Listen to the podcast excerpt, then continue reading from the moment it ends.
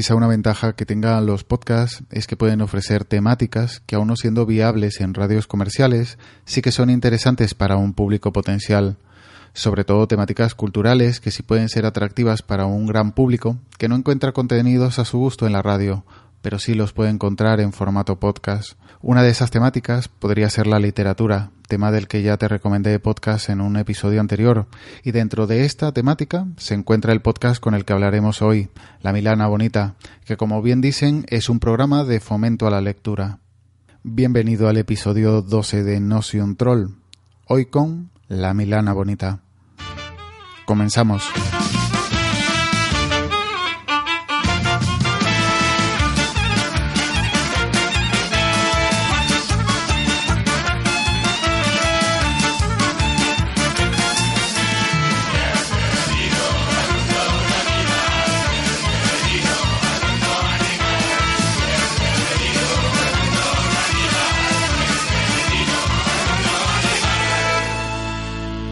Estás escuchando No Soy un Troll podcast. Bienvenido a este duodécimo episodio de No Soy un Troll. Yo soy Agustín, soy Verdugo789 en Twitter y hoy traigo una entrevista muy deseada. Si hay un podcast que no sé cómo llegué a él, pero que no me canso de recomendar, es La Milana Bonita. Y hoy para hablar de podcasting y de otros temas tenemos la visita de, del coordinador, director, el que pone orden, Víctor Gutiérrez. Bienvenido, Víctor. Eh, muchas gracias, hola a todos y encantado de estar en tu programa. Bueno, no es una presentación como las que sueles hacer tú en tu programa, pero bueno. No, nosotros ya sabes que nos, nos, gustan más las muletillas siempre, ¿no? Para generar imagen de marca en torno a la Milana. Tampoco voy a decir que eres malo como te llamaron en el último episodio. no, algo tendré, ¿no? Tampoco vamos a negarlo. Bueno, primero eh, dar, daros la, enhorabuena por el podcast que acaba de cumplir cinco años y está a falta de un episodio para, para cerrar la sexta temporada. Eso es, cinco años ya que llevamos trabajando. Un programa que ha ido evolucionando, pues lógicamente, conforme hemos ido evolucionando nosotros. Empezamos con 20 años y ahora estamos aquí, seguimos siendo jóvenes, pero ya en esto del mundo del podcast nos consideramos un pelín veteranos. Y claro, a partir de, de centenares y casi miles de errores que hemos ido cometiendo, desde hacer un programa entero y no haber dado al botón de grabar y tener que repetirlo otra vez, eh, a tener problemas con las conexiones, a problemas de edición, a tener un programa entero completamente inescuchable porque está saturado los micros. Bueno, todos esos, todos esos problemas eh, los hemos ido solucionando hemos ido aprendiendo de ellos. Y ahora, hombre, seguimos teniendo múltiples cagadas hablando en plata, pero algo hemos aprendido y tenemos ya un programa yo creo que consistente, en el sentido de que empieza ya a funcionar eh, rutinariamente y es mucho más fácil y más divertido hacerlo. Mm, partamos del inicio. ¿Cómo nace el, proyecto de la Milana? ¿Surge entre vosotros, que sois estudiantes de, periodismo, pero por ánimo de mm, fogaros dentro de, de una radio o, o simplemente por, por difundir la lectura? Bueno, ahí había, se juntaron varias cosas. Se juntó el hecho de que éramos un grupo de personas que estaban interesadas en hacer algo, en que no les eh, interesaba solamente la, vida social típica universitaria, sino que querían llegar más allá, a un aspecto cultural y desarrollarse también culturalmente, intelectualmente. Y, por supuesto, también el tener experiencia, el poder decir que habías hecho algo. El periodismo y la carrera de periodismo es muy competitiva. Si no te diferencias de los demás en algo, eh, luego a la hora de la verdad, cuando termines la carrera es muy difícil eh, que consigas un trabajo que te, que te guste. Entonces dijimos, eh, todas esas cosas están en nuestra cabeza. Luego además nos gustaba la literatura. Entendíamos que lo que teníamos en la cabeza, lo que proponíamos, que era un monográfico de una hora, dedicado solamente a un libro, cada programa a un libro concreto, eso no existía en Internet o en la radio. Y, y, al final teníamos también tiempo libre y teníamos ganas y teníamos el equipo porque nos lo facilitaba una red comunitaria de Valladolid y tiramos para adelante. Y luego, al final, la, la vertiente social, cultural, eh, pero sobre todo social, del programa ha ido ganando porque hemos visto también realmente cómo está el periodismo, lo, lo podrido que está en algunos sectores y nos hemos ido afianzando en esa idea de que realmente estamos haciendo un proyecto social, ¿no? de, fomento a la lectura y cada vez estamos, somos más conscientes de lo, de lo importante de, de esta idea e intentamos también evolucionar en ese sentido. ¿no? Cada vez intentamos tener a más gente, a más expertos, a más entrevistados para que nos vayan comentando eh, y nos vayan explicando un poco mejor cómo funciona este mundo de la literatura. También intentamos ser más eclécticos en la muestra de libros, intentamos ser más llanos, menos prepotentes a lo mejor. Y es lo que decimos muchas veces, no somos especialistas, solamente somos lectores e intentamos generar una comunidad de lectores en torno, en torno a libros. Y, la verdad es que ese camino es el que vamos desarrollando cada vez más y es el que nos interesa ahora y nos ilusiona cada vez más. Ya no, a lo mejor al principio tenía siempre la idea ¿no? de, de hacerte rico ¿no? con una idea de estas. Ya somos conscientes de que es imposible y estamos muy orgullosos de que sea imposible. Es decir, eso no nos ha frustrado. Sabemos que la Milana eh, no nos va a hacer ricos, pero es que el hecho de que la Milana nos haga ricos es lo que hace tan especial a la Milana, porque es un proyecto que va ajeno al mundo comercial, ajeno al mundo del periodismo comercial y, leches. Esa al final es una cosa que dices, vale, tengo una cosa que estoy haciendo con mi esfuerzo y que estamos haciendo entre un montón de gente y que nos sigue un montón de gente y que a lo mejor sí que tiene un valor social y un valor eh, no solamente monetario importante, ¿no? Decís que, o dices que habéis evolucionado, pero ¿habéis visto que la audiencia haya notado ese cambio o habéis notado que la audiencia son ha aumentado o ha sido más receptiva, eh, más receptiva, perdón, con esos, con esa evolución? Eh, sí, sí, sí, sí. Ha habido, ha habido un cambio, ha habido un cambio porque es verdad que al principio eh, la idea que nosotros proponíamos era eh, hacer una especie de guía de lectura para una obra determinada, ¿no? Es decir, eh, cómo puedes acceder a esta obra de la mejor manera. Y era una, era una visión bastante ilusa, porque lo que nos hemos ido dando tiempo, cuando conforme hemos ido madurando un poco, un poco, ¿eh? solo muy poquito, porque sigo siendo muy niños todavía, pero conforme hemos ido madurando en este mundo de la radio y de la literatura, sobre todo, nos, nos hemos dado cuenta de que lo peor para la literatura es que alguien te venga a decir cómo tienes que entender este libro. Entonces nosotros lo que ahora proponemos eh, es un, un espacio de debate y sobre todo de preguntas para que la gente reflexione sobre lo que le ha dicho el libro a él o a ella.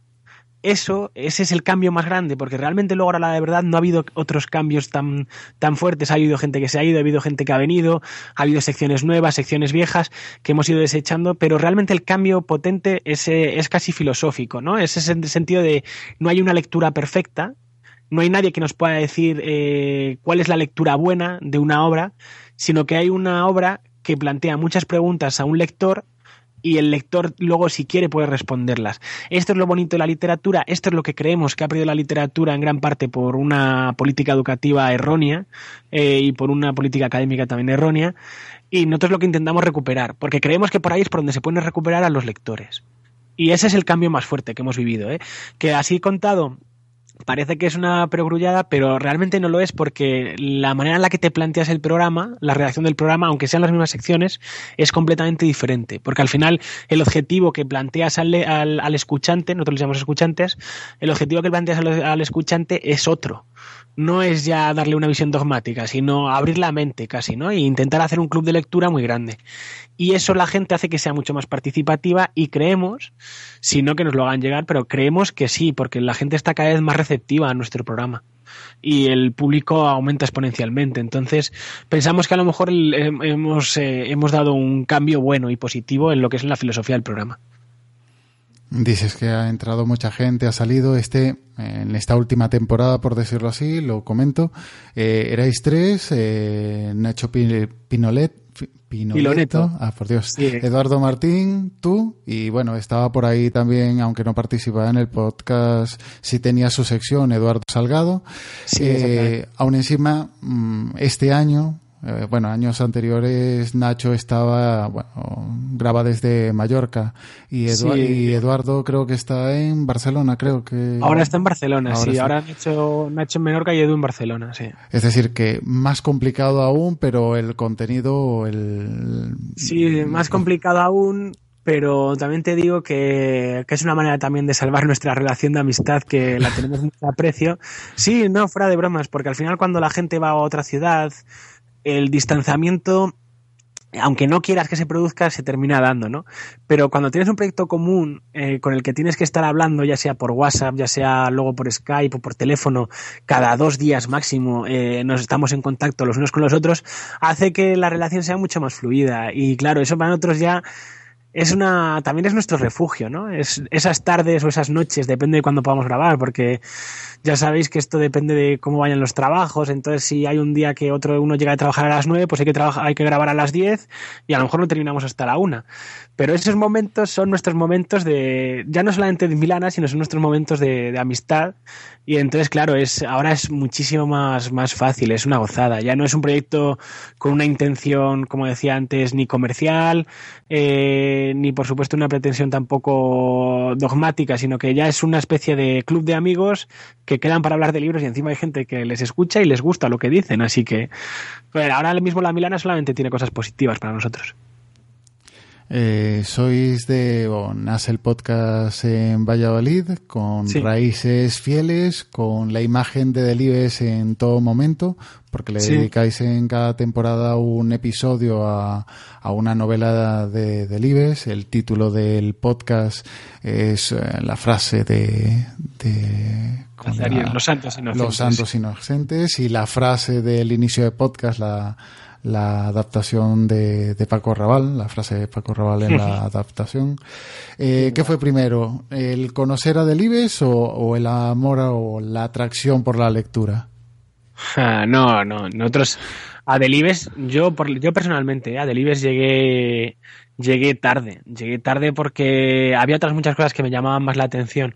Ahora bien, eh, cuando cogemos como santo patrón del programa Miguel Delibes, que es un autor muy, muy localista, pero con raíces también universales, en el sentido de que su literatura ha trascendido solamente a la provincia de Valladolid o incluso a España y ha llegado a, a todas partes del mundo, eso al final era lo que pretendíamos hacer nosotros. Nosotros pretendíamos hacer un programa de radio de literatura local, en el sentido de que somos gente que vivimos en un espacio determinado y eso hace que, nuestras lecturas sean, eh, sean unas concretas y no otras, etcétera, pero con carácter universal. Y siempre hemos pensado que la Milana, lo bonito de la Milana sería que hubiera réplicas por todo el mundo, ¿no? De la Milana, cada uno en su versión nacional o regional o local, y, que cada uno hiciera un programa dedicado a esa literatura que tiene más cerca o que de una manera u otra le llega. Claro que al final el mundo está muy globalizado y es muy raro que haya una persona que solamente lea literatura de autores locales. Entonces al final esa idea también trasciende un poco, pero era un espíritu, un espíritu que, nació con el programa, que era vamos de lo local a lo universal. Y es una cosa que la verdad es que nos gustaba mucho la idea. Y eso te lo, el que mejor nos lo daba era Delibes, que encima justamente cuando nació la idea del programa, Delibes había fallecido hace dos meses. Entonces, claro, lo teníamos muy presente y dijimos, pues venga. Además que yo creo que el nombre funciona luego, porque lo que es la Milana Bonita es muy pegadizo y nosotros estamos súper contentos con nuestra Milana. Habláis del contenido. Eh, la verdad es que en, en hay más de 100 podcasts que tenéis, habéis tocado más de 100 libros o aproximadamente 100 libros y de todas las temáticas, incluso cómics, que sé que a un compañero podcaster eh, le gustaría que tocarais un poco más los el tema de, de los cómics, pero es bastante variado. ¿Realmente mm, vuestros gustos son así de variados o lo intentáis hacer muy 嗯。Plural. realmente cuando tienes... Eh, es que yo no sé mis gustos literarios todavía y considero que soy una persona que, que, lee mucho y que le gusta leer mucho, pero es que no te puedes tampoco anquilosar y decir, no, es que a mí lo que me gusta es la novela negra leche, realmente con 21, 22, 25, incluso con 50 años, has leído tanto de toda la literatura como para saber que la, la, novela negra es tu literatura predilecta. Es decir, sí que puedes tener cierta, cierta afición más hacia cierto tipo de historias y eso hacer que, leas más de un tipo. Pero vamos a ver, eh, lo que nosotros decimos es que la literatura es muy heterogénea, muy amplia y que no te puedes solamente escribir a un, género. Entonces nosotros, por ejemplo, el teatro lo hemos tocado también, hemos tocado muchos clásicos. Es verdad, cómics no hemos tocado lo suficiente. Hablamos, hemos hablado de Watchmen y hace poco del Eternauta, ¿no? que es un clasicazo argentino. Sí que es cierto que en la página web donde tenemos reseñas y eso, Nacho cada viernes hace una reseña de un cómic. Así que lo que es en la versión escrita, el cómic tiene mucha más presencia que en la versión podcast, ¿no? Pero bueno, que al final eh, nuestra, nuestros gustos es que nos gusta leer. Entonces, nos gusta leer de todo y todo lo que sea bueno. Entonces, todos los años eh, lo que planteamos a la audiencia es que nos abrimos lo que se llama la veda de recomendaciones, ¿no? Entonces, la gente nos puede mandar libros que le han gustado y que consideran, según lo que hacemos en el programa, que pueden ser buenos libros para el programa de la Milana. Nos llegan cada año unas 500 recomendaciones entre esas recomendaciones, pues no te exagero si a lo mejor un 40% eh, no lo conocemos, son libros que no conocemos, otro 60% seguramente sí, porque ya llevamos un tiempo y son autores que, que suelen aparecer habitualmente. Pero claro, dentro de ese 40% de recomendaciones, que pueden ser a lo mejor unas 150, 200 de libros que no conoces, pues te pones a investigar, te pones a bucear y encuentras cosas que pueden ser eh, fantásticas. Por ejemplo, nosotros hemos llegado a libros como, como El Paseo de Robert Balser, que es un libro o un autor que nosotros desconocíamos y que creemos que no es comercial, pero bueno, seguro habrá, habrá mucha gente que sí que le conocía antes, ¿no? Pero hemos llegado a ese libro que nos parece una joya, una joya literaria impresionante, un libro cortito, interesantísimo y, y muy profundo, y llegamos gracias a las recomendaciones. En este caso, la recomendación de otro escritor impresionante que es Enrique Vilamatas. Pero bueno, gracias a ese mundo de que es un mundo que nos encanta, que es el de recomendar libros, ¿no? Eh, ¿Y a ti qué libro te gusta y qué libro me recomiendas? Y ese, ese, esa lectura colectiva y social que hacen del ejercicio de la lectura algo más colectivo, más, más de bar, pues hace que el programa esté lleno de libros eh, completamente heterogéneos, porque la gente que nos lo recomienda es muy diferente, nuestro público es muy diferente y la Milana es de todos ellos. Entonces al final tenemos una muestra de libros, pues ya puedes ver, son 120 libros ya analizados y es que hay de todo, hay de todo. Que conste que muchas de mis lecturas han sido influenciadas por, por la Milana, incluso hace, hace una semana compré, bueno, Álvaro Cunqueiro aquí se conoce, pero el libro de Merlín e, Familia, Merlín y Familia. un, libro interesantísimo. Lo escuché y lo vi el, el, otro día y no dudé un segundo en comprarlo en gallego, la versión gallega para practicar un poco. Y, Totalmente influenciable. ¿eh? Ya te digo que al final parece una tontería, pero la gente que nos escucha, eh, y eso nos lo ha dicho muchísima gente, cuando de repente es el día del libro, o va a una feria del libro, o se paran en una librería, o en una librería de segunda mano, de repente empieza a haber títulos que hasta ese momento a lo mejor parecían que no era, que eran ajenos a ellos, ¿sabes? Pero al haber escuchado un programa de la Milana, lo recuerdan recuerdan el título, recuerdan al autor y entonces como que ya les llama la atención. Y al final eso va generando que se compre la gente libros o que vaya a una biblioteca y claro, de repente dice, y Amelie Nothomb, a mí me, es que me lo dijeron con este ejemplo, yo no sabía quién era Nothomb, no sabía quién era esta mujer, pero claro, se escuché hablar de ella en un programa aunque no me había leído el libro, escuché el programa y de repente llegué y vi que había libros suyos, me los empecé a coger y ahora es una de mis, de mis escritoras preferidas. Y nosotros, bueno, es que para nosotros es un placer, no te puedes imaginar, nosotros súper contentos. Encima, Merlín y Familia es uno de esos libros que yo eh, había escuchado, bueno, había estudiado en el colegio, pero no lo conocía y fue también gracias a una recomendación que llegué a él y es un libro precioso y es la fantasía del franquismo español. Así que es que no, no nos podemos imaginar de las joyas que hay por ahí y eh, Berlín y Familia de Cunqueiro es una de esas joyas que tenemos ahí escondidas. Pues lo tengo pendiente. Hablando de, de podcasting, ¿sois escuchas de podcasting o en tu caso, ahora mismo, eres escucha de podcasting? Sí, bastante, mucho. Eh, me gusta mucho la radio tradicional, eh, por no sé ya, por tengo una especie de vicio por la actualidad que me ofrece la radio tradicional, pero luego también eh, ahora mismo yo creo que los mejores programas de series, los mejores programas de cine y los mejores programas de literatura y de humor también se están haciendo en formato podcast. Y como me gusta mucho el apartado cultural, pues consumo mucha literatura para ver lo que hace la gente y para aprender, porque la verdad es que hay gente muy muy buena en haciendo podcast, así que sí que consumo mucho.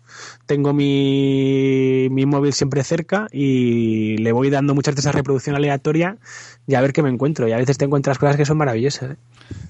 Lo mismo, tan plural como en temática o alguna temática en concreto, siempre la cabra tira pa'l monte y tiras de, de podcast de, de literatura o otras Pues, temáticas. mira, es que es- es- suena un poco friki, pero me gusta mucho el canal de podcast que tiene la UNED.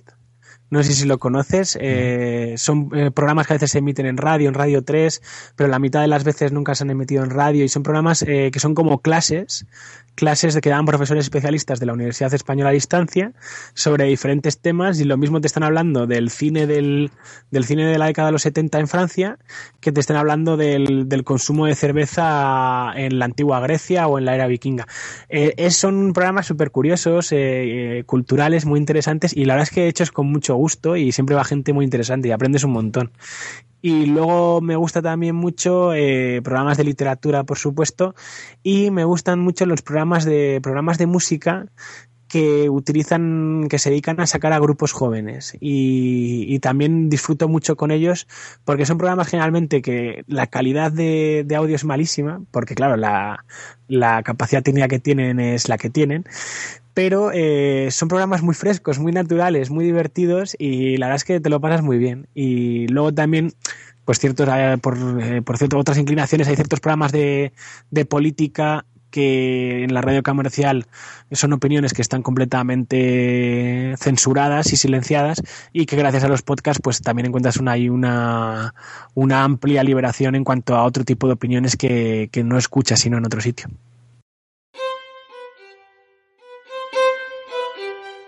Estás en tu casa. Quizás lo que busquemos esté en la de tu familia. ¿Te acuerdas de lo que me contaste una vez? Busca los cajones. Mejor en el álbum de fotos. Quizás en el ordenador escaneado. Encuentras esa instantánea que te recuerda un momento de tu pasado del que estás especialmente orgullosa o orgulloso y quieres compartirlo con los demás. Una curiosidad, una sensación o un recuerdo que quieres que se conozca. Algo que te hace sentir bien. Quieres compartirlo. Quieres contármelo. Retrato sonoro. Una instantánea de tu memoria. Un proyecto sonoro de Fidel, arroba showmeco en Twitter. ¿Quieres ver las fotos de retrato sonoro? Visítanos en retratosonoro.es. Un podcast de Showmeco.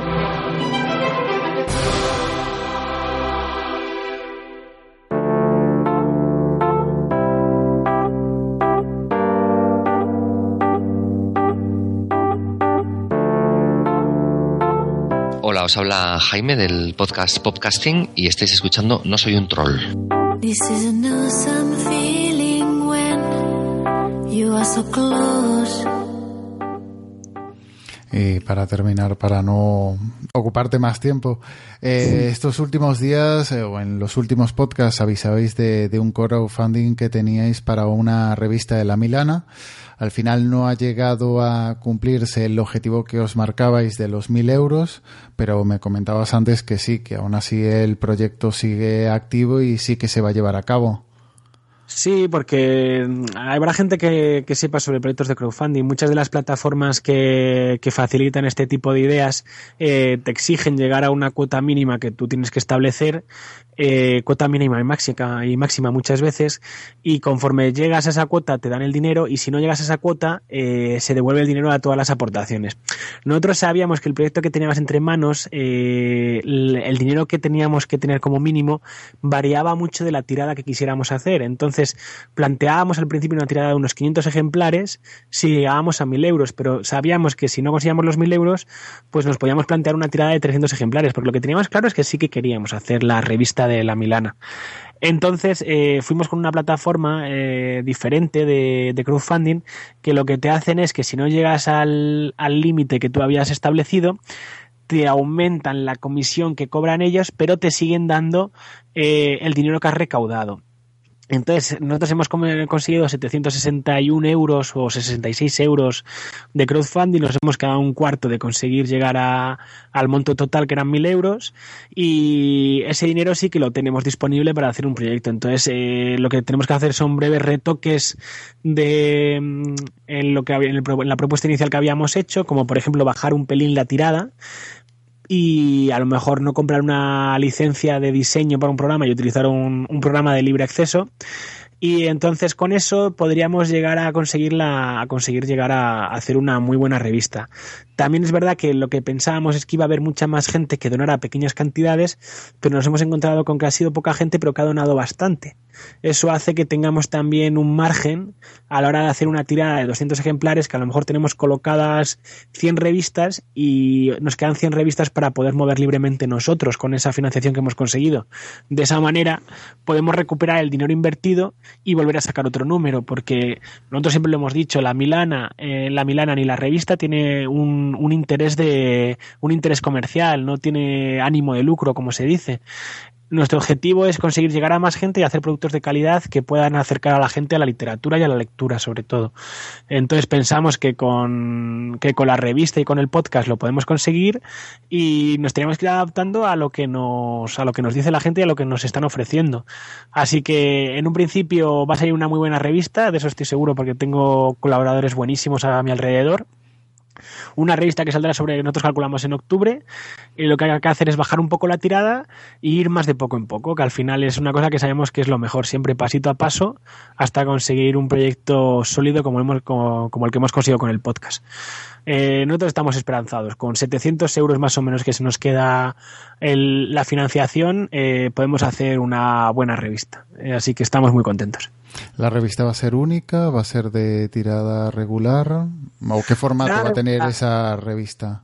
Pues mira, una de las cosas eh, curiosas que tiene este proyecto que hemos hecho mediante crowdfunding es que la gente que ha puesto X dinero, 15 euros era el mínimo, perdonar, la gente que ha puesto 15 euros eh, tiene el derecho de participar en el consejo de redacción. Así que hace un día se mandó un correo a toda la gente que ha participado explicándoles cómo había resultado el proyecto crowdfunding, eh, cuánto dinero nos había quedado, qué es lo que proponíamos.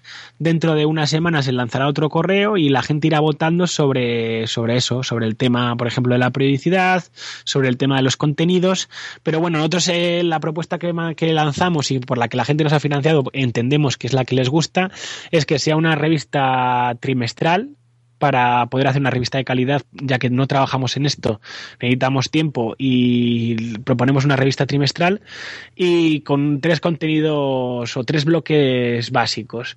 Uno sería un bloque de, de actualidad literaria no comercial, otro bloque sería un bloque de, de periodismo gonzo, que es periodismo narrativizado desde un punto de vista literario y muy personal, y luego tendríamos otro bloque de crítica. Eh, habrá que ver cómo, cómo evoluciona esto, habrá que ver qué colaboraciones podemos tener, y también queríamos incluso meter un bloque de creación literaria, eh, dar vida y voz a jóvenes autores y autores olvidados del pasado gente que no tiene textos con derecho, pero que quieren que se les lea y que, tienen, que consideramos que tienen la calidad suficiente como para ser interesantes y para animar a mucha más gente a leer.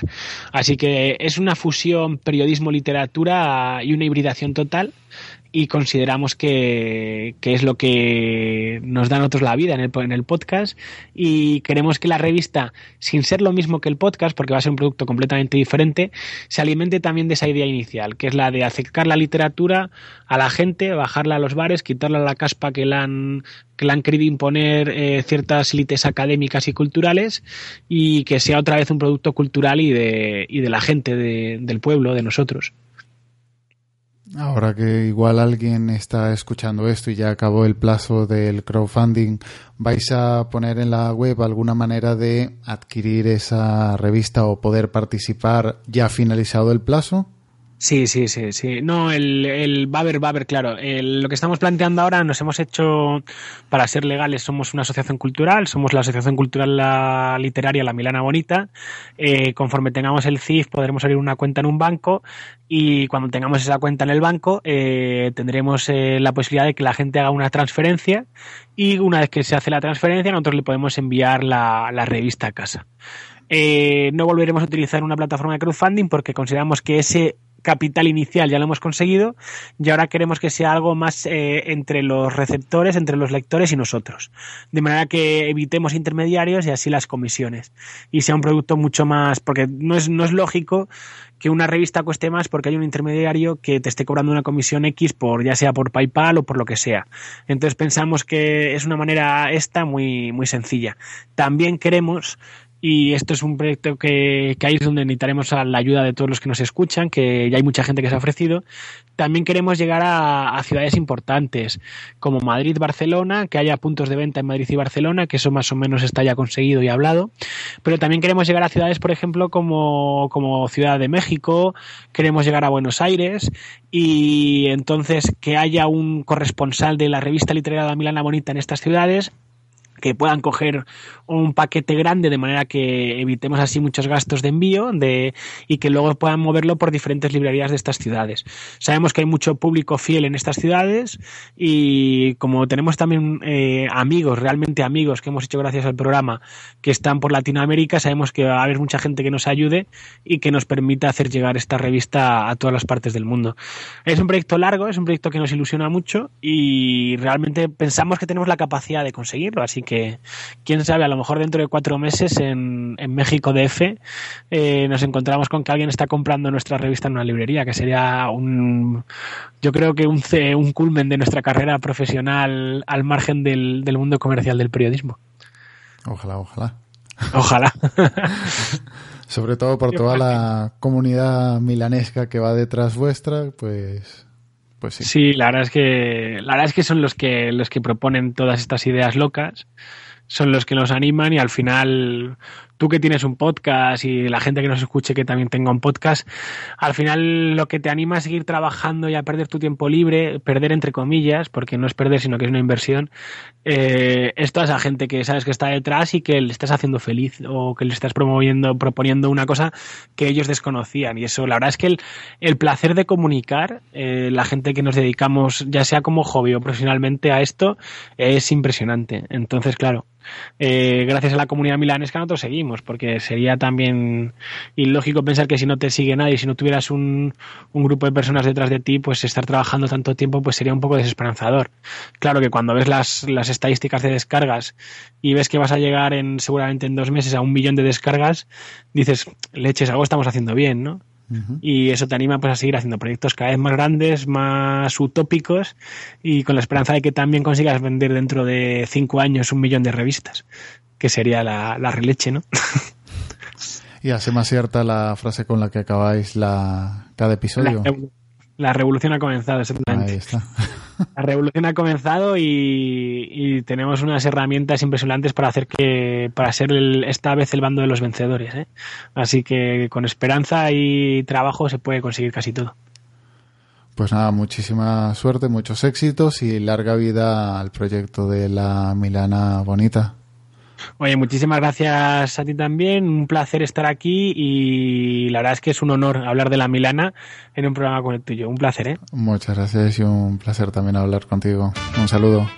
Un saludo.